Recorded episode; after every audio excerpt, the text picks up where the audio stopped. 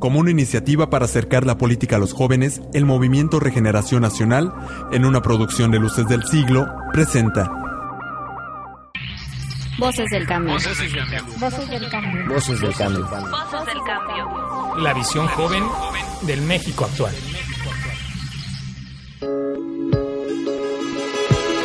Muy buenas tardes, estamos aquí en la cabina de Luces del Siglo, transmitiendo desde Cancún, Quintana Roo. Este es su programa Voces del Cambio, la visión joven del México actual. Yo soy su amigo Hugo David Pérez y eh, el día de hoy tengo en esta mesa el honor de presentar a un compañero libre pensador y comprometido con su país, eh, Omar León. Buenas tardes, ¿cómo estás? ¿Qué tal, Hugo? Muy bien, muchas gracias por la invitación. Pues aquí venimos a compartir un par de ideas. Claro que sí. Eh, eh, Omar, la vez pasada, al final del programa, comentamos sobre eh, una forma de participar en los jóvenes que no quieren entrar de lleno en la política son las asociaciones civiles. Y mucha gente nos, nos envió sus comentarios precisamente eh, eh, diciendo que qué asociaciones civiles eh, o cómo se podían crear estas asociaciones civiles y todo eso. Eh, como un pequeño paréntesis para hablar de eso, ¿tú, tú qué piensas sobre las asociaciones civiles? Entiendo que ahí también tienes un proyecto, algo parecido. ¿Qué, qué se necesita y a dónde van encaminadas las, las asociaciones civiles? Bueno, mira, una asociación civil se me hace la manera más adecuada de que los jóvenes eh, tengan este voz, que este, te- participen en la vida este, política de su de su ciudad. ¿Por qué? Porque de, en una asociación civil tienes la ventaja de que este, pues no entras solo, ¿no? Vaya, no estás tocando puertas solo, eres un equipo. Y este, y además tienes mucha presencia, este, puesto que todas las, las- los actos que haces con la asociación civil, pues haces para ayudar a la gente, ¿no? Entonces esto te facilita mucho las cosas desde ese aspecto y además que estás haciendo lo que te gusta, que es ayudar, ¿no? Eh, bueno, para constituir una asociación civil eh, se necesitan mínimo cinco personas. eh, se constituye ante un notario público. Este, vaya, es la, la forma más adecuada de, de hacerlo. Este, ¿por qué? Ahora, es muy importante que haya muchas asociaciones civiles desde mi punto de vista. En Brasil, por ejemplo, hay este, esto que consultas ciudadanas. Entonces, hay ya una asociación civil sin, sin ser constituida ni nada. Existe este tipo de agrupaciones este, que son con- conjuntos de ciudadanos que se ponen de acuerdo con sus políticos, es decir, un diputado de un distrito, este, tiene una reunión con los líderes de una comunidad y les explica las leyes que están por aprobarse en el Congreso. Si ellos están a favor, el diputado vota a favor. Si ellos están en contra, el diputado vota en contra. Claro. Entonces, esa me parece que es- Como un contrapeso y como una forma de... exactamente. Claro. Eh, por ejemplo, eh, aquí en, en Quintana Roo y supongo que en todo México, de repente hay estas asociaciones civiles que sirven a veces como para algunos partidos. Acaba de llegar a, a nuestro compañero José Luis Acosta de, del Partido Acción Nacional. Estamos platicando de las asociaciones civiles y cómo eh, precisamente los jóvenes y bueno, en, en general la sociedad puede participar a, a través de, de ellas. José Luis Acosta. ¿Qué tal? Este, sí, sí, sí, yo creo que, que una asociación civil es un, un mecanismo este, que te permite una, que tiene una gran flexibilidad para, para, de acción, de acción para con la ciudadanía y también un acercamiento a, a las labores que no nada más deben de corresponderle a un gobierno. Desgraciadamente en ocasiones eh, le cargamos toda la, la mano al gobierno, al papá gobierno, a que nos eh, realice actividades que si bien son, son propias de, de, un, de un ayuntamiento, eh, creo que sí podemos tomar acción ciudadana nosotros para poder, poder este, ejercer algunas cuestiones en, cuestión de educación, de seguridad o en temas que también podemos echar la mano al gobierno. Te- te- les iba, bueno, antes de que entrara José Luis, quería hacer una pregunta. ¿Cómo de repente eh, vemos que hay algunas asociaciones que sirven como intereses muy particulares y muy vinculados a empresas o a, a partidos políticos? ¿Cómo a lo mejor eh, no verse inmiscuido tan dentro de eso para la gente que no le gusta propiamente la política? Pues mira, en, en ese aspecto yo creo que debe tener una visión la asociación civil. O sea, no puede estar este hay muchas asociaciones dirigidas a, a la política, como son este pues alianzas, frentes y, y claro que se tienen que apoyar del gobierno todas las asociaciones porque si no pues este se complican mucho más las cosas pero sí siempre tienes que seguir eh, desde mi punto de vista tienes que seguir la visión de tu asociación ver qué es lo que quieres lograr con esa asociación y no despegarte de sus ideales siempre buscar la manera de lograr lo que en conjunto la asociación este, está buscando sin necesidad de pues, tenerte que casar con una empresa, casarte con un Sí. partido político. Yo creo que, que, que se hace un, un binomio muy peligroso en ocasiones, que es cuando la asociación civil se convierte por un lado en una moneda de cambio para, para algún para algún partido político y este y la asociación lo ve como una oportunidad de crecimiento. ¿A qué voy? Si quizá una asociación en el momento en que toma fuerza un partido político o cierta persona puede voltear a verlos ya porque lo ve como una masa de electorado. Y es cuando llegan y le meten dinero este, para, para que les, les, les ayuden en la campaña o para cuestiones políticas ya, ¿no? Y la asociación civil eh, lo puede ver como la oportunidad de crecimiento, a la oportunidad de ingresos, en el momento en que, bueno, pues ya se, se, se pierden un poco hacia los ideales y los fines para los cuales fue creada y ya se convierten más en un, un grupo de electorado, ¿no? Hay asociaciones civiles que sí parten desde un partido político y que sí hay asociaciones civiles que parten desde el interior ya de una de un de algún partido este. Entonces yo creo que en esos casos este se vale no sé quisiera poner lugar sobre la mesa se vale o no. Eh, en el PAN hay muchas asociaciones civiles está la Fundación Preciado y de, de ella derivan muchas. Este yo creo que sí se valen no que, que vengan de un partido no todas tienen que ser Claro. 100% En ese aspecto también eh, quisiera re- recalcar, es, es importante que, que existe esta figura de la asociación civil este, y que tenga una presión en el gobierno siempre, o sea, que siempre haya un, este, vaya de la mano, ¿no? Porque pues, tanto tú tienes... Es que el principal alma de la asociación civil es demostrar que las cosas se pueden hacer y se puede, demostrarle al gobierno que las cosas se pueden hacer bien con organización ciudadana. Yo creo que desde ahí nace la asociación civil, porque mucho- muchas cosas el gobierno pues no nos este no nos cubre, ¿no? Es por eso que muchos empresarios, muchas este, familias se unen para formarlas y poder ayudar. Ahí no digo que todas las del gobierno no funcionen, hay unas que funcionan y funcionan muy bien, pero sí es el alma del- de la asociación civil el poder lograr y este y demostrarle al gobierno que se pueden hacer las cosas con organización. Claro que sí. Y, eh, lo que hablábamos al principio es qué tanto la, la asociación civil puede servir como un contrapeso en, en- para el gobierno, como decir, bueno, esto es lo que necesitamos hacer, fíjate en esto, eh, ¿sabes qué, diputado, este, Claro. eh, presidente municipal o gobernador? Es- Este es el camino que necesitamos seguir. Yo creo que, que, que el contrapeso va en la... Para cuestiones de contrapeso, no es la... La asociación civil que genera un contrapeso se llaman ciudadanos organizados. Y que a lo mejor sí es mediante una ONG, ¿no? Que se organizan. Pero en realidad, para cuestión de demandas ciudadanas, eh, es, si lo vemos este, como la materia prima que es una ONG, son ciudadanos que están alzando la voz y ciudadanos que, se orga- que están bien organizados y que están eh, reclamando algún derecho o, o, este, o alguna obligación del Estado que no está cumpliendo. Pero en realidad son solamente son ciudadanos los que tienen todos el derecho de reclamar y que simplemente se organizan para, para ser escuchados. Y no tiene que ser mediante una ONG, ¿no? Yo creo que podemos empezar este por uno mismo y, y empezar a reclamar por las vías legales y por los mecanismos que ya fueron estipulados y aprobados para eso, este hacerle un llamado a las autoridades, ¿no? En si dado caso no nos parece alguna actitud. De hecho, el Senado tiene un manual muy, muy bueno de eh, cómo conformar eh, una asociación civil. Muy bueno, te explica paso por paso qué necesitas, cuáles son los trámites.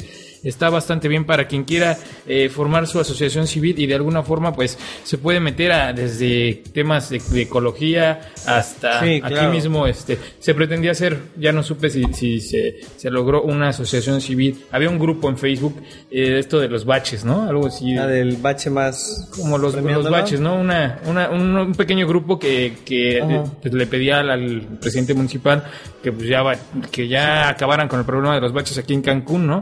Y este si es un grupo en Facebook ya no ya no supe si se hizo realmente una Y que desde mi punto de vista ese es el ideal, ¿no? Que cada vez le dejemos menos tareas al gobierno, ¿no? Porque hay, también hay que entender la parte gobernante, ¿no? Hay bastante presión, hay muchos adeudos, muchas cosas no pueden corresponder precisamente porque hay una pésima administración.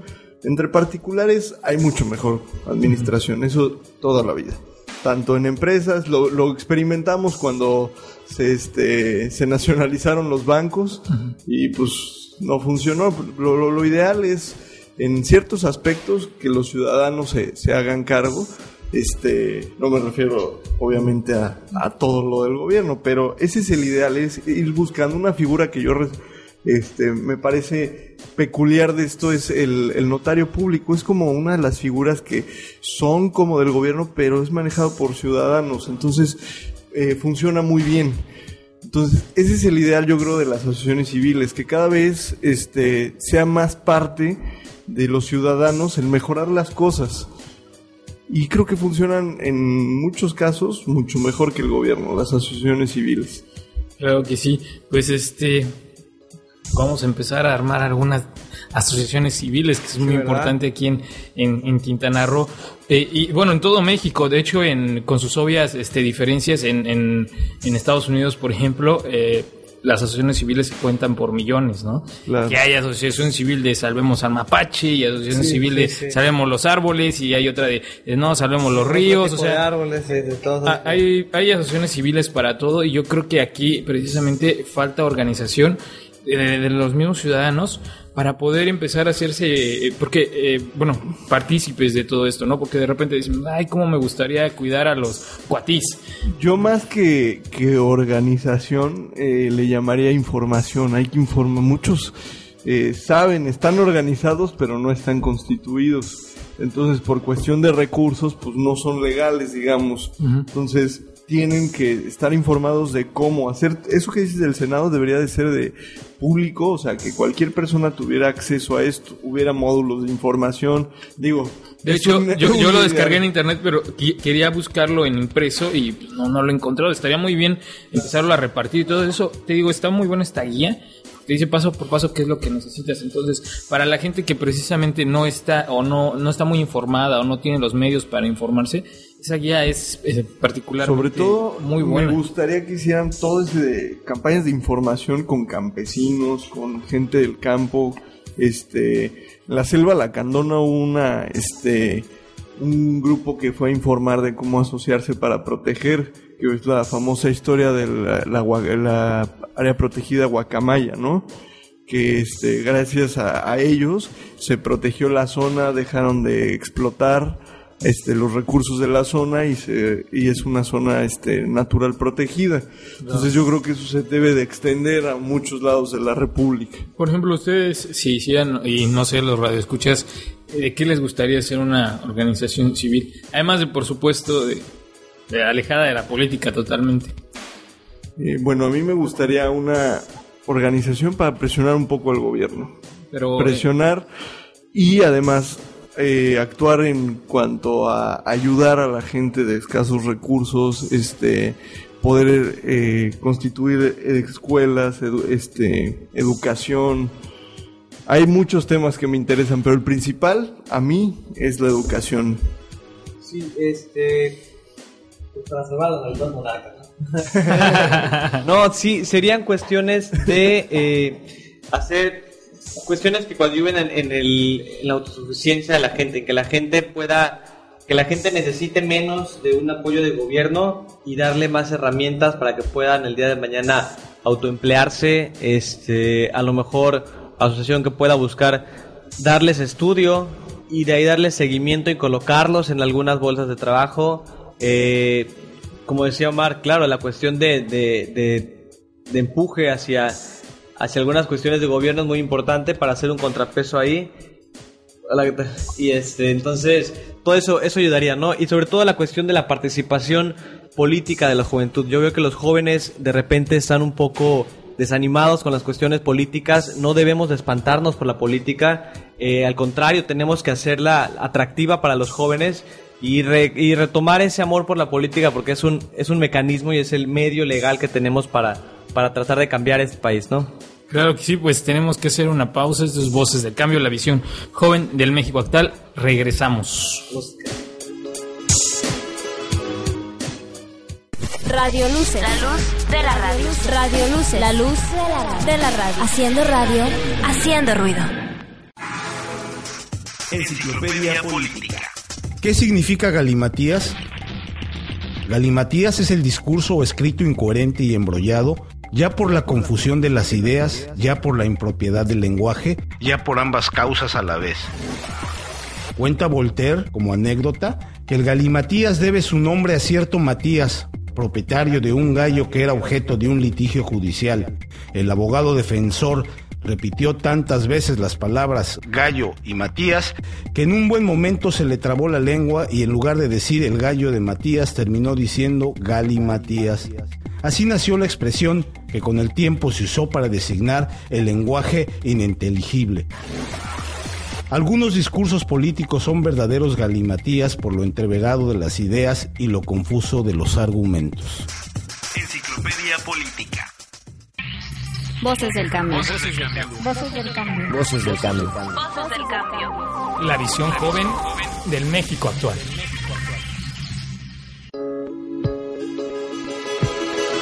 Ya regresamos aquí a la cabina de luces del siglo.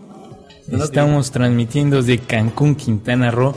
Esto es Voces del Cambio y se acaba de incorporar a esta mesa eh, Antón Bojorques. Antón, ¿cómo estás? Muy bien, Hugo, otra vez con el gusto de estar aquí con mis grandes amigos. Claro que sí. Y el, el día de hoy tenemos un invitado. Antón, si lo presentas, por favor. Sí, como no, es mi gran amigo Juan Camaño, él estudia en Cuba actualmente en... ¿Música?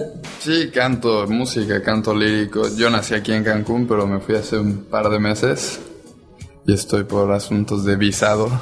de ¿Cómo visita. trata Cuba a los foráneos? Eh, de maravilla, en- al extranjero en general, pero al mexicano no, si mis vecinos se saben las rancheras mejor que yo.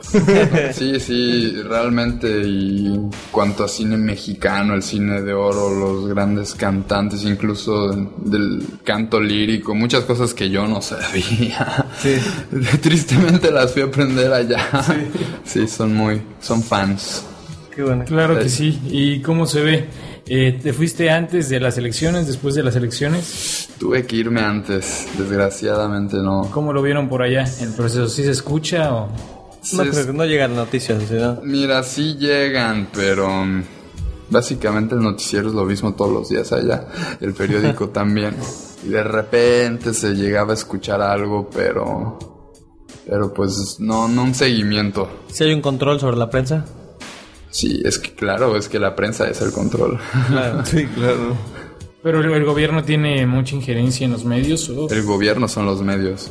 Sí, acá también. Y únicamente. pero- Sí, a lo mejor más disfrazado, ¿no? Pero allá es muy directa la cosa. Es que prácticamente todo es del Estado. Ah, como en Quintana Roo, curiosamente.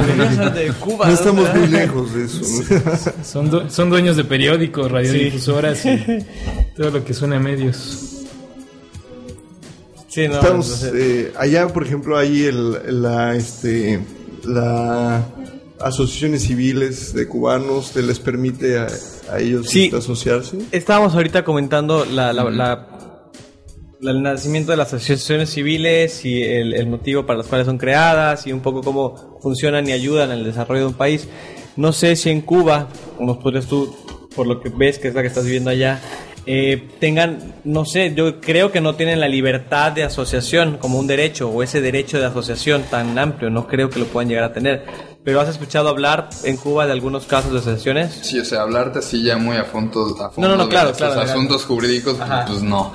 Pero sí, eh, Sí, ¿eh? sí he tratado de averiguar cosas porque a mí me Ajá. gustaría también hacer algún negocio allá. Tal así como a- asociación civil, yo no lo he escuchado, no lo creo, realmente no lo creo. Hasta hace poco, bueno, las leyes están cambiando constantemente y hasta hace poco eh, ya hay derechos de propiedad muy restringidos, pero ya los ya existen. Eh, un cubano puede tener derecho, por ejemplo, una persona y, o sea, por ejemplo, un matrimonio la señora hereda de su padre un, un inmueble, una casa, pero tiene que estar a nombre del marido, no puede estar a nombre de ella. Y no puedes tener más de dos propiedades, ni más de dos autos. Pero para extranjeros sí se está abriendo bastantes opciones. Por ejemplo, ya puedes da- dar de alta. Ya ves muchos coches modernos, nuevos de lujo, que dicen en allá que cuando les falla algo mejor los botes al mar, porque como no hay agencias, no hay agencias de coches, tú los metes, tú das de alta una empresa y tú como extranjero sí puedes meter coches nuevos, Ok. Pero un cubano no, Sí, no, no. todavía no. Pero sabes qué, eso de las asociaciones civiles en Cuba, de hecho me parece que sí hay una, porque acaba de morir, de hecho, uno de los grandes líderes de disidentes de ahí de Cuba, que es el, era el líder del movimiento cristiano de liberación, Osvaldo Paya, en un accidente de tránsito, según lo que comentan. Eh, pues es- obviamente este cuate pues, estaba en contra del gobierno, era subversivo, y pues de repente, casualmente, ¿no? Vemos que fue eh, pues, tuvo un accidente muy muy triste este domingo pasado y pues obviamente falleció. Sí. Pues estábamos hablando precisamente de cómo eh, los ciudadanos organizados pueden, eh, mediante las asociaciones civiles, ser un contrapeso del gobierno o señalarle ciertas cosas al, al gobierno, eh, decirle, mira, por acá este, necesitamos que hacer algo con la ecología, hacer algo con los baches, hacer algo con eh, la contaminación. Eh, no sé cómo lo veas tú, Antón, cómo lo veas tú, este Juan. Eh, ¿Qué tanto una asociación civil sí te permite eh, eh, ahora sí que acceder, ya no solo como un ciudadano eh, común y corriente, sino como un grupo de ciudadanos organizados? Me- bueno, a mí me parece personalmente una clase de activismo positivo, o sea, positivo y que da resultados, porque si, por ejemplo, yo en las redes sociales veo muchos supuestos activistas a favor de lo que sea, que pues, te mandan un prácticamente un spam, que a veces hasta son molestos y es... O sea, no, ya sabes, o sea, sí, no los es. baches y quejándose de los baches, pero no es ser parte de la solución realmente como que ya darle un enfoque más organizado, más y bueno, conforme a la ley, por supuesto, también. Pues me parece un, con- un control de acción positiva. Antón. Pues sí, sí, eh, estas asociaciones civiles obviamente son muy importantes porque ellos llevan a cabo algunas funciones que el gobierno deja atrás. Eso es pues, algo muy interesante y pues en nuestro estado hay tantas cosas que se pueden hacer. eh, tenemos problemas en ecología, tenemos problemas en abusos luego de las autoridades de desarrollo urbano, por ejemplo, permitiendo ciertos permisos. Eh, pues hay, hay muchísimos problemas. También tenemos un problema grave de identidad cultural aquí en Cancún porque la gente viene de todos lados. Y pues todos dicen que son de otro lado, soy del DF, soy de, de Guadalajara, pero nadie te dice, oye, yo soy de Cancún. Aunque muchos ya nacieron aquí en Cancún y nada más sus papás son de otro lado. Entonces, problemas hay y pues para aquí, para la ciudad y el estado, hay muchas cosas que se pueden hacer realmente. Y obviamente este tipo de organizaciones son una forma de realizarlo. Claro que sí. Pues eh, no sé qué más eh, podemos... Juan, ¿qué andas haciendo por allá? Cuéntanos. Me. Ajá, a ver. Es que ya tenemos un, un aquí compañero que viene de Cuba, que no sabemos mucho de allá. Estaría bien saber un poquito más, ¿no? Sí, ya más, más ¿Cómo es una tarde, cómo es una tarde de Juan por allá en Cuba? Una tarde de Juan, oh, bueno. No lo cuentes la noche porque estamos al aire, pero una tarde. No, honestamente... Después del programa. No, sí, no, no, no, pero voy, voy, les voy a decir la, la neta. Todo el mundo cree que me fui de, de farra y ya. Pero la verdad, como fui a estudiar, o sea, cuando vas de vacaciones, pues está todo dar a donde vayas, ¿no? Pero como fui a estudiar, allá tienen una disciplina y un nivel, Imagino. pero, pero cañón. O sea, los músicos con 17 años ya son, ya son músicos, o sea, no, no, no andan con bobadas porque la competencia es durísima, durísima. Yo afortunadamente puedo llegar y pagar la universidad y ya entré, pero ahí de hecho pues, Antonio y yo fuimos en diciembre a ver la escuela, las pruebas y cómo estaba afuera, eran cientos de personas que a lo mejor entran 10 de 300 o 500. Entonces la competencia es dura, el trabajo es arduo, pero el lugar es muy bello, la gente es muy acogedora. Eh, ¿A qué hora entras a clases? eh, yo ahorita estoy en, como propedéutico, Ok. entonces tomo clases particulares con los profesores de la escuela, pero yo voy a sus casas. Entonces ahí nos arreglamos. Vivo bien lejos del centro. Entonces los primeros días me aburrí bastante. Porque yo, yo tenía la intención de ir al malecón todas las tardes, Sí, a ¿no? pasear, pero no. no. ¿Cu- ¿Cuánto cuesta el transporte allá, por ejemplo? Allá tienes que estar muy vivo en cuanto a lo de la moneda, porque si no te, te comen. Está, por ejemplo, donde yo vivo, que es lo que llaman playa, que es un otro, otro municipio. Ajá. Casi, casi. Ajá. Está a 20 kilómetros del centro. Es como la zona hotelera. Ajá. es, sí. Es como la zona hotelera. De los fresitos. De allá puedes tomar, sí. Sí, esa es la parte de Cuba. Puedes tomar un taxi colectivo o coloquialmente llamado almendrón o máquina. que Es el, el americano, el auto Ajá, americano, el- el- Cadillacs. los Cadillacs, los Pontiac, pero antiquísimos. Sí, sí. Sí, los lanchones esos, Ajá. muy folclóricos. Esos al centro, a Centro Habana, donde voy a mis clases, son 20 pesos cubanos, que son menos de 20 pesos mexicanos. Pero si metes la pata de ir en un taxi de divisa o CUC, que es su moneda convertible, pues te cobran 8, 10, que son como 10 euros. No, pues sí hay que estar. O sea, cu- ¿Cuál es el problema con la moneda? ¿Cómo está ahí? El problema es total con la moneda. Pero cu- ¿cuál es la diferencia de esto de sus monedas? La diferencia, bueno, fue una medida que se hizo para que entrara, bueno, yo lo veo así, este, divisa extranjera. Porque tú llegas a Cuba y como turista no tienes acceso a comprar en la casa de cambio pesos cubanos, el peso de la calle. Este es el CUC, que está como a 17 pesos mexicanos.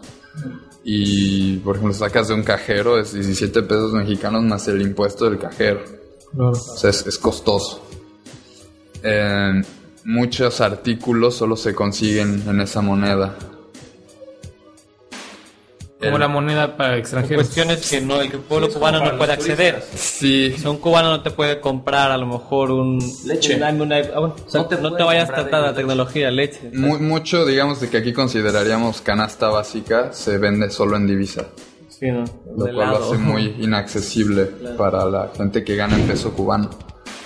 ¿Cuál es- ¿Cuánto ganan? ¿Cómo les pagan allá? Es, Ay, ¿El pago es así en, en Eh, efectivo, en vales? O... Ya existen recientemente tarjetas de crédito. Pero en La Habana me parece hay unos 300 cajeros. De los cuales a lo mejor está funcionando la mitad. Porque sí, todavía está muy precario ese sistema. Todavía tiene muchas fallas. Yo que tengo que sacar dinero y eso también. Pero me- entonces ¿tú, tú, tú sigues pagando en Ceuce. Yo tengo, sí, o sea, mis taxis y eso veo la forma de conseguir pesos cubanos. Vivo con una familia. Entonces veo la forma de gastar lo menos posible en CUC. También por lo mismo no salgo mucho porque, porque digo, hay 10 CUC, pero hago la cuenta y a pesos es tanto más el impuesto que me cobraron por sacarlos. No, pues sí me estoy gastando 300 baros. Sí, claro. ¿Y qué instrumento? ¿Qué instrumento vas? ¿Sobre qué instrumento estás trabajando? Este, guitarra de jazz y, y canto lírico. Muy bien. Así es, ahí nos puede cantar una ópera en el siguiente bloque. a ver. Oye, y este, en, en Cuba, ¿cómo ves la apertura económica? ¿La ves cercana o...? Mira, yo fui hace como un mes a Varadero y están y eso es, es, es una, una llamada de atención muy fuerte para nuestro destino turístico. Tenemos que poner las pilas, tenemos que más que invertir en infraestructura que la hay, no sé, no sé, no sé, en ventas, lo que sea, porque nos van a desbancar allá. Varadero hicieron un, es una monstruosidad. Todos los hoteles Paradisus, este, Iberostar, pero brutal, así brutal. El Varadero está una marina gigantesca con que es como un resort, marina, apartamentos, lo que se parece aquí a Isla Blanca, pero mucho más grande, más moderno. En- pero está vacío. O sea, O sea, está- claro. ya, ya están De- viendo la De planeación. 3 la a apertura. 5 años es más o menos lo que se rumora ya en las calles. Se lo que salga el otro Castro y ya. No, porque el convenio ya tiene que estar hecho. Eso es seguro si no las compañías si no no, hubieran no invierte, invertido claro. tantos miles de millones. y a nivel social ya más, más de nosotros, más de alguien que quiera poner un negocito o algo, pues hay muchas trabas, pero poco, es que las leyes cambian constantemente. Mismo en el aeropuerto ahora me dijeron, la ley de no sé qué cambió el primero de julio y no puedes pasar esa botella de ron y me la quitaron. Claro que sí. Está duro. Pero ¿sabes qué está padre de ese desarrollo además? Eh, pues es obviamente algo que va a impulsar muchísimo el turismo ahí. Y dicen que incluso se le va a comparar con San Tropez. O sea, el turismo de alto nivel va a estar yendo ahí. Van a llevar sus yates de cientos de miles de... Bueno, de cientos de millones de dólares. Y pues van a estar obviamente transformando el, el turismo de Cuba muy rápidamente. Pero ¿Qué de- yo, pero yo lo veo como una situación muy delicada, porque si de repente hay un boom tan grande, allá los va a abrumar demasiado, ya no hay internet libremente como lo hay aquí, no hay, no ves un McDonald's, no ves la gente, mucha gente compra ropa de uso, Claro. porque aunque a lo mejor tengas el dinero en las tiendas no lo hay, hay mucho la gente busca, las tiendas del estado carecen de muchas cosas, entonces hay gente que trae cosas y las vende, pero eso es ilegal, entonces se le persigue mucho, pero todo el mundo lo hace. Es Sí. si de la noche a la mañana hay un boom, la gente yo creo que puede ser medio Que de poco creo que servirá si las leyes no están hechas para que ese desarrollo baje a manos de, las- de los ciudadanos, ¿no? Pero, pero no, no entiendo muy bien cu- cuál, cuál sería el problema de, de esto. O sea, hablas de que la gente no tiene el dinero. todo. O sea, ¿cuál sería el problema de este desarrollo turístico? No, el, bueno, el desarrollo turístico está precioso, ¿no? Ajá. Yo creo que social. El shock, el shock cultural y social, Ah, porque aparte la gente ahí está muy, muy ávida de, de cosas, por ejemplo el iPhone, o sea, ya tienes un iPhone y wow, ¿no? Es como el- mucha gente joven tristemente quiere salir del país, es lo que busca. En- Me imagino. entonces, ese, ese shock cultural. Claro. Empezar a ver en tu país que De cosas que no había y de repente... Se van a querer comer el mundo. ¿no? Sí. Así. Y unos a otros. y uno sabe. Perfecto, pues esto es Voces del Cambio, la visión joven del México actual. Eh, regresamos, vamos a un corte.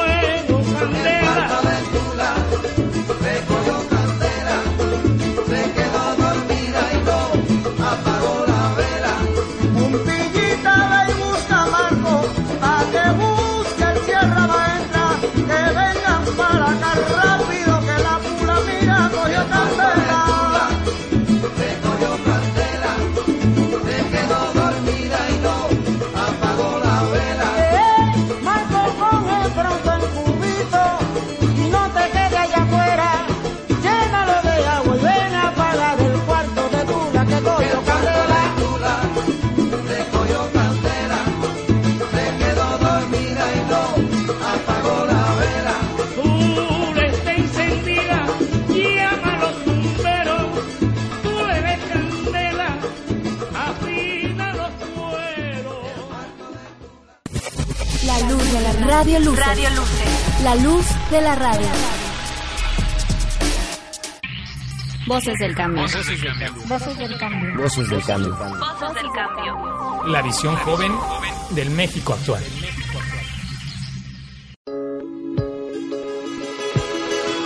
Ya regresamos aquí a la cabina de luces del siglo. Estamos transmitiendo desde Cancún, Quintana Roo, muy cerquita de Cuba. Y hoy, hoy tenemos a un eh, compañero, eh, Juan. Compatriota. Un compatriota, Juan, que está estudiando precisamente música, música, podemos decirlo, en, en, en esta en esta maravillosa isla, en este maravilloso país, y nos estaba platicando un poquito de lo que es la, la economía, la, la, eh, la vida allá, pero desde la visión de, de, de alguien de fuera, alguien joven, y alguien que va a estudiar a un país este pues, extranjero, pero muy, muy este caribeño, ¿no? Yo te quiero hacer una pregunta, Juan.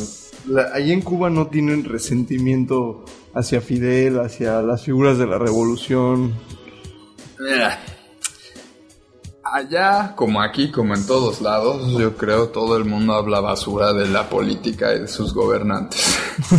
O sea, se escucha por la calle, ¿no? Pero sí es verdad que también reconocen las cosas buenas y hay gente que está a morir, o sea, realmente a morir con la revolución, con las imágenes, con sus ídolos, realmente. Eh, incluso gente que se queja de algunas cosas que critican porque hay más apertura a la crítica, también algo que no había. Pero siguen estando muy, muy agradecidos. El caso de mi maestra de canto, ella estudió en Moscú una carrera que hubiera costado muchos miles de dólares, siendo una mujer campesina, pobre. Tuvo la oportunidad de recorrer el mundo, tener una educación de primer nivel, pero a lo mejor no puede tener un coche hoy en día. Eh, todo lo tiene concesionado, el día que se muera se lo quitan, su aire acondicionado, el piano que le dieron por sus 50 años de carrera artística, es un ejemplo, ¿no? Pero realmente en cuanto a educación, salud, seguridad, la gente sí está muy, muy agradecida. Por- Claro. Sí, porque es calidad de vida al La, figura del Che Guevara ahí en, en Cuba, como la contemplan por allá. La, la ves hasta en los tatuajes más mal hechos del mundo. sí. Sí, el Che. Y también es efecto colateral que el turista lo busca mucho y ellos han e- explotado la imagen Claro. a su favor. Lo veo bien. Este, la casa de Che Guevara, este... No, no, el billetito de tres pesos, te los venden en la calle, a lo mejor un dólar. Claro. Las moneditas, hay muchas imágenes, muchas, muchas. Pues sí, de hecho, cuando estábamos por allá, ¿te acuerdas que nos comentaba una maestra que el Che era más querido que cualquier otra de las figuras de la revolución, más que Fidel, Raúl o pues, incluso el mismo Camilo Cienfuegos? Este, el, el Che y José Martí, porque también creo que son las figuras más humanas de la revolución con las que mucha gente se identifica y tal vez más hoy en día que ya se acabó el tiroteo. Sí. Y que aparte, pues digamos, son sus héroes caídos también en acción. Y grandes filósofos y pensadores y la literatura de ellos se estudia a fondo desde muy niños. Hoy están de fiesta, ¿no? En Cuba. Sí, así es. Hoy es el aniversario al asalto al cuartel Moncada que da inicio a la revolución. Eso fue hace 59 años y pues obviamente fue, fue un intento fallido, pero pues eso le dio inicio a la revolución. Lo que pasó ese día fue que fueron tres frentes, uno dirigido por Abel Santamaría, otro por Raúl Castro y otro por Fidel. Atacaron el cuartel, que de hecho hoy en día ya es una institución educati- educativa, queriendo ellos demostrar que el poder de la educación era mayor al poder militar de Cuba. Y pues eso fue lo que realmente le dio inicio y ya después culminó la revolución en 1959, el primero de enero, que de hecho ellos no celebran tanto el año nuevo, ellos celebran el aniversario del triunfo de la revolución. Es algo muy interesante. Órale. Oye, en cuanto a salud, ¿has visto algo de lo que se habla? Se habla que allá tienen como policlínicas, o sea, pequeñas clínicas en... Pequeñas y tremendas clínicas. De hecho, bueno, eh, a, mi, a mi papá lo operaron en Cuba de una, de una hernia inguinal, quedó de maravilla. Es un procedimiento que casi le cuesta la vida en Miami porque se lo hicieron de la patada. Este, hay- bueno, el hospital, eh, hay clínicas hay una clínica famosilla para extranjeros. Yo tengo un seguro de gastos médicos que tiene cobertura ya. Está el Hospital CIMEC, que es, es de grandísimo renombre, donde operan a mi papá, donde operan a los militares, donde tratan... Está el Hospital Hermanos Amejeira en el centro, que es un- una monstruosidad de grande. Hay, hay muchas clínicas en... Bueno, se procuran que haya un médico en cada... comun- por determinado número de personas que es, digamos, o sea, que se dé abasto. De- en la pequeña comunidad tiene que haber el médico. Y hasta en las comunidades más metidas en la sierra y todo, eso no falta. En cuestión de, de inmigración, eh, ¿todavía la metes a Estados Unidos? O sea, ir a Estados Unidos de la gente que... Sí, yo- muchos están viniendo para México. De hecho, mi vecino de enfrente se acaba de casar con una mexicana. Y que nos vinimos juntos al aeropuerto. Iba- él fue- y él ya se fue para el DF. Muchos dan el salto para acá, pero es que también el gobierno americano les da muchas facilidades a los, a los cubanos que se van. O sea, tú cruzas y ya tienes garantizado un, un asilo. No sé qué derechos les dan, pero... Pero sí puede salir libremente o porque esta, esta, No regresar. esta imagen que tenemos de los cubanos en balsas llegando a Miami. Eso seguirá ocurriendo, pero cada día ya es un poco más anticuado. Están, existen las famosas cartas de invitación. Tú, tú quieres invitar a alguien a tu país, desde tu consulado emites una carta de invitación que tiene un costo, costo elevado, tengo entendido. Es como un depósito. Por si no O sea, regresar. sí, literal, literal, tráete ¿eh? tu cubana y pues si, si no la regresas, pues te costó dos mil dólares, que es lo que te cuesta el depósito que... Ay, que es lo que te cuesta aquí una. Es lo que te cuesta que te dejen sacarla de ahí. ¿Dos mil dólares? Dos mil, dos mil quinientos dólares es lo que te cuesta traerla Sí, te para cuesta acá. sacarla. Ah, pero lo interesante es que si es arriba de 60 creo que no te cobran ni un peso. No, y cuanto más joven es más caro. Órale. O sea, por, por una, una chavilla pues, Desde serían los unos, mayas. unos, unos, unos 30 baros. No, Oye, pero, pero entonces nadie puede salir así como así de su país. Ah, no, claro que no, no, no, no, no. Lo aprovechan también mucho para seguirse yendo a Estados Unidos porque allá hay una gran comunidad ya de cubanos. Que aquí está creciendo también, pero pues allá ya de muchos años. ¿Por qué no los dejan salir después? ¿Por qué no hay? O sea, ¿cuál es Es con- parte del control del, Pues es parte de la revolución. de la revolución. Sí, alguna vez no- partes, pero, pero no sé, yo también veo la idea de, de el Estado te, pre- te da las facilidades de prepararte tanto y te prepara tanto para que tus conocimientos sean para tu pueblo. O sea, no te voy a dar yo todas las facilidades para que estudies la mejor medicina o seas mejor concertista o cuestiones así para que te vayas a dejarlo en otro país y lo dejes acá en Cuba. Pero también es que ahí luego no tienen trabajo. ah, no, claro. Esa es. Sí, no, no lo veo bien. digo, Es triste, de hecho, ¿te acuerdas? Nos tocó una vez que estábamos en La Habana, en La Habana Vieja, uno de esos cuates bicicletistas. Él era anestesiólogo, tenía su maestría, pero pues era el cuate que nos estaba llevando de un lugar a otro en un bicitaxi. O te, das cuenta, o, hay meseros también que son doctores, de bueno, de que ya estudiaron eso, y pues obviamente les pagan mucho más en, en como meseros las propinas con los americanos que estando ellos mismos trabajando ahí, porque de hecho te pagan como 30 CUCs mensuales si eres doctor, que es como 450 pesos mexicanos y con eso pues no te alcanza para nada. No, porque si una bolsa de leche en polvo que solo se compra en divisa vale 7, 7 COC, pues ya. Ahí ya te gastaste un tercio de tu sueldo Tu mensual. sueldo en, en leche en polvo. Que no hay leche líquida. Órale, son unas de estas este, Tiene- contradicciones de la revolución que, que no Sí, que, que no entiendo, pero pues digo, igual uno como extranjero, cómo las critica uno, ¿no? No, no vengo de un sistema perfecto, yo tampoco, y No, Sí, pero es otro modelo. Ajá, es otro modelo de, de vida totalmente diferente. diferente, está todo al revés, que carencias que aquí tenemos allá. Están la- jodidos, la verdad. Todas las fregadas su sistema.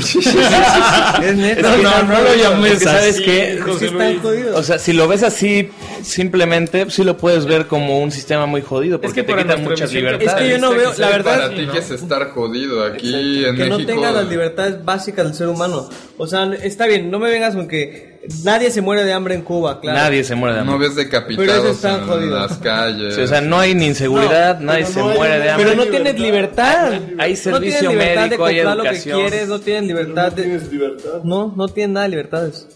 Pues ahora sí que cada quien decide. Es No, el no, es lo que a contradicción. no, no es Es contradicción, una- está sí, jodido, no la es No tienes libertades porque eso es muy de, de punto de vista de cada quien. Ahí donde yo veo que no tienes libertad posiblemente es de poder irte si se te da la gana. No te gusta, te vas, ¿no? Pues es que eres preso. Pero ni siquiera tienes libertad de patrimonio ni de, de adquisición. ¿no? Es de- Sí, está tan difícil. jodido. Sí, ¿eh? es- Sí, está ahí difícil. son contradicciones. O sea, Sí. por un lado tienes a lo mejor los servicios básicos que Yo creo te que- van a faltar, que muchos aquí en México quisieran, pero por otro lado, pues no puedes tener más que eso. No, yo creo que, que se antepone mucho el interés colectivo que el personal. Y cuestiones que en otros países eh, estamos tratando de avanzar en que el interés de la persona vaya por encima de cualquier estado de- del colectivo. Primero está la persona y luego ya la colectividad. Cuestión que en Cuba a lo mejor se ve diferente, ¿no? Primero el interés colectivo y por el bien del Estado. Es que, ya, que este, que no sé, que se ven cortadas las libertades. Sí, No, tiene que ver, tiene que ver con el, tiene que ver con el modelo eh, capitalista en el que vivimos, que eh, prepondera el individualismo eh, sobre la- lo, lo que es este, una comunidad. Y Debería haber un balance, yo creo. sí, ahí Ni uno ni otro. Debería de haber democracia. Como Rusia. en- en- Democracia. Rusia Uy, lo intentó. complicado también.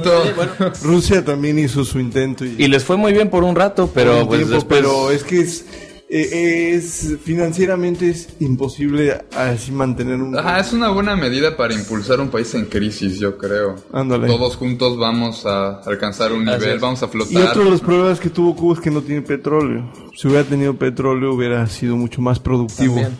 Entonces, El problema de esos sistemas comunistas, socialistas, es que no saben cómo fomentar la competitividad, porque al final del día tú vas a tener lo mismo que un doctor o que un ingeniero trabajando tú como barrendero. Te pagan prácticamente lo mismo. Entonces el problema es ese, no hay una competitividad, tú no buscas avanzar más porque pues, sabes que no puedes conseguir tú más cosas, no puedes comprar un coche porque es carísimo para ellos. Ese es el verdadero problema de estos sistemas. Agradezcan que vivimos en México. Bueno, es que tiene sus bondades y tiene también sus problemas. Hay que, era de que agradecer, pero ponerse a trabajar también.